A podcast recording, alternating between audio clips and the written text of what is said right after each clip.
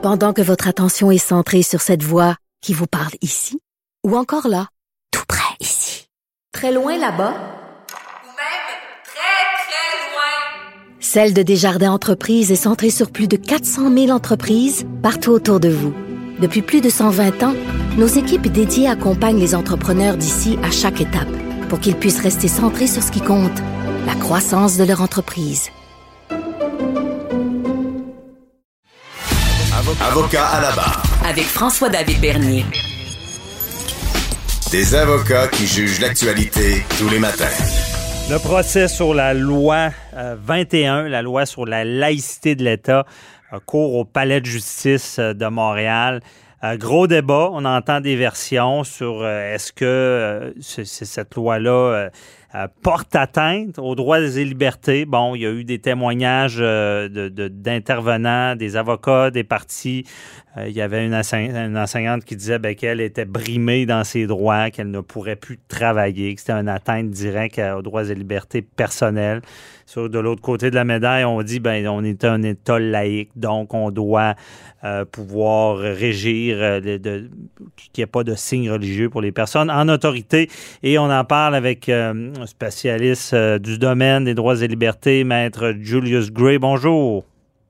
Bonjour, vous me pardonnerez parce que je fais partie, euh, je représente certains intervenants contre la loi, mais je vais essayer d'être objectif et, et ne pas insérer ma, ma, préférence personnelle. Ben non, mais vous pouvez dire votre opinion. On va y aller en deux volets, Maître Gray. Dans le fond, pouvez-vous nous dire un peu, bon, que- qu'est-ce qui se passe également dans, dans ce procès-là, là, en général, les, les deux, deux opinions qui s'affrontent? Mais il y a d'une part la charte euh, qui, mais qui, qui clairement s'applique à ce genre de choses, sauf que la charte contient la clause d'un obstant, que certaines choses peuvent être exemptées de l'application de la charte, puis le gouvernement l'a exempté. Alors, on a deux versions. Une version qui dit, euh, moi je suis parmi ceux qui disent que néanmoins, malgré l'utilisation de la clause d'un obstant, il y a certaines choses qui sont tellement fondamentales dans notre constitution, dans, dans notre, notre euh, système de euh, principes constitutionnels, qu'on ne peut pas le faire. On ne peut pas imposer euh, une, euh, en effet, une discrimination contre, disons, les euh, femmes musulmanes ou les, les hommes juifs ou les, les, les gens qui choisissent de porter des signes. D'autre part, il y a le gouvernement qui dit, mais bon, donc, euh, nous sommes majoritaires, euh, nous avons la clause d'un obstant est là, nous l'avons invoquée, nous pensions éviter tout ce débat-là, et, et le débat surgit quand même. Mhm. Alors, il y a deux versions, c'est peut-être deux versions de démocratie. Une version, encore une fois, celle dans laquelle je crois, n'est pas populiste, n'est pas majoritariste dans ce, ce même sens. Il y a des principes fondamentaux qui coexistent avec le principe général de gouvernement par la majorité, c'est-à-dire euh, personne ne conteste la démocratie. Mhm. D'autre part, d'autre part, il y a une vision plus, moi, moi j'appelle ça populiste, peut-être il dirait majoritariste, peut-être Ouais. il dirait euh, républicaine, euh, euh, française, euh, et puis on peut invoquer des philosophes, euh, euh, les autres vont invoquer Rousseau, nous- moi je vais invoquer Hume ou, ou Locke, mais en fait, Mhm. c'est pas ça, c'est pas ça. C'est une vision différente euh, de- de- des pouvoirs de la majorité. OK.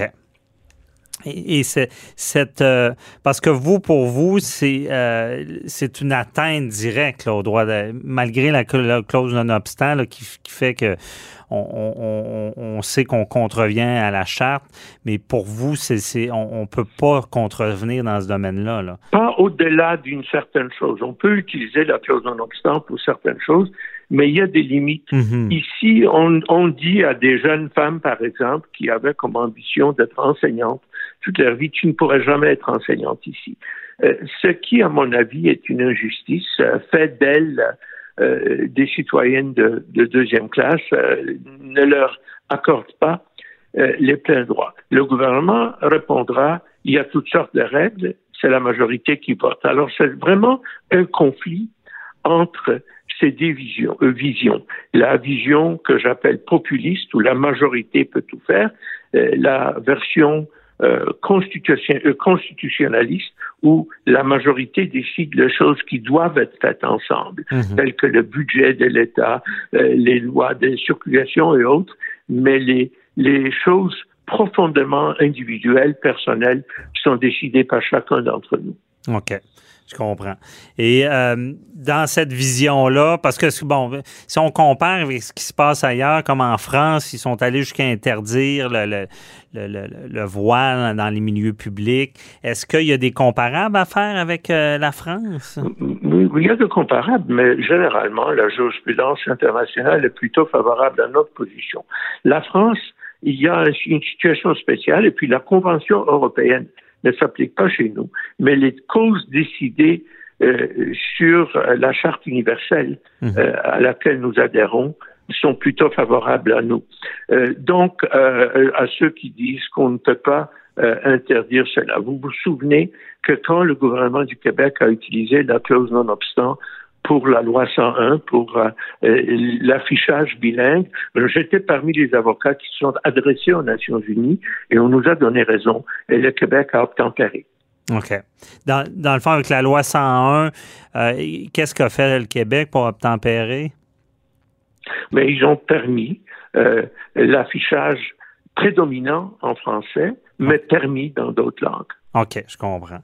Et euh, pour, pour cette loi, parce que essayons d'identifier où vraiment le bas blesse dans cette loi-là, parce que, bon, on veut une sorte de, de, de, On met la loi. Ce que je sais, c'est que la loi qui été appliquée en ce moment, la loi 21, est moins restrictive que les premières versions. Et euh, on veut, bon, la laïcité de l'État. Euh, mais pour vous, où ça blesse le plus, c'est lorsqu'on dit à un par exemple, à une enseignante, ben, si vraiment tu veux porter ton signe religieux, tu dois euh, quitter ton emploi. Tu, tu ne peux pas rester. Euh, OK. Ou, tu, ou, par exemple, dans la communauté sikh euh, qui porte les turbans, il y a toute une tradition de travail dans la police, dans l'armée. Ils ne pourront pas aller euh, travailler dans la police à Montréal. Euh, parce que les policiers sont inclus. Euh, c'est donc une, une restriction euh, au niveau de la carrière. Maintenant, il y a deux positions euh, de l'autre côté qui sont différentes. Il y a les gens pour qui ce qui compte, c'est le multiculturalisme canadien. Ils pensent que tous les groupes ont le droit de ça. Moi, je ne suis pas parmi ceux-là. Okay. Je suis plus proche du Québec sur la question du multiculturalisme. Pour moi, c'est les droits individuels. C'est le droit de chacun de dire ma conscience. Ce que n'oubliez pas, c'est pas seulement la religion. Euh, dans la charte, c'est la religion et la conscience. -hmm. Ma conscience m'oblige à porter ça, euh, je le porte. Donc, moi, je base ça non pas sur une vision de multiculturalisme, je suis plutôt d'accord avec l'interculturalisme québécois, avec l'idée qu'il euh, y a une culture commune. Mm -hmm. euh, là où je, je, suis dissident au Québec, c'est sur la question des droits individuels. C'est le, les droits de la personne directement. Et, euh, Matt Gray, est-ce que parce que la volonté du gouvernement, comment on l'identifie? Pour, pourquoi ils veulent imposer cette loi-là? On peut avoir toutes sortes d'explications de, et il est possible que tous les gens de ce côté-là ne sont pas du même avis. Comme moi, je ne suis pas du même avis multiculturaliste que les autres de mon côté. Il peut y avoir plusieurs motivations. Mais je pense que euh, le Québec n'a jamais aimé euh, l'accommodement raisonnable. J'étais, j'avais ma, cause euh, très connue sur le Kirpan où j'ai gagné et les gens me disaient partout, maître, comment avez-vous pu un, couteau à l'école? C'est une, vraiment une chose qui euh, n'est pas populaire ici. Et elle est beaucoup plus facilement euh, avalée en Ontario. Hein ou en ouais. britannique. Je sais mais, pas pourquoi. Mais qu'est-ce qu'on craint? Qu'est-ce qu'on craint comme, tu sais, je veux dire, on met beaucoup d'énergie. C'est quoi la crainte du gouvernement de vouloir uniformiser tout ça? C'est que tout d'un coup, les religions prennent trop de place ou? Que, que, que les Québécois veulent avoir un État. Euh, L'explication donnée par certains, c'est que le Québec a été tellement euh, dominé par euh, le cléricalisme au 19e siècle et au début du 20e qu'il s'est révolté et que le Québec vraiment veut euh, un État où la religion est une question privée. Moi, je crois que la religion est une question privée, mais je ne pense pas qu'on peut empêcher les autres de, de l'exprimer. Euh, le, euh, mais, mais c'est une explication qui a été donnée. Euh, une autre explication euh, qui a été donnée, c'est tout simplement euh, que le Québec, ça fait partie d'un certain nationalisme culturel. les gens sont ensemble. Etc. On peut avoir beaucoup de sympathie pour ça, cette idée républicaine de citoyenneté. Je, je, je, ne suis pas quelqu'un à, à, qui cela est étranger, mais je, je pense que le, les idées nationales doivent céder à la liberté individuelle. Mmh. Et c'est ça, pour moi, c'est une bataille entre la liberté individuelle et les buts du gouvernement qui peuvent être bons, qui peuvent être mauvais et qui peuvent ne pas être les mêmes pour chaque membre du gouvernement. Oui. C'est un peu une crise, euh, une peur d'identité, en tout cas, ce que je peux en comprendre en surface très humblement.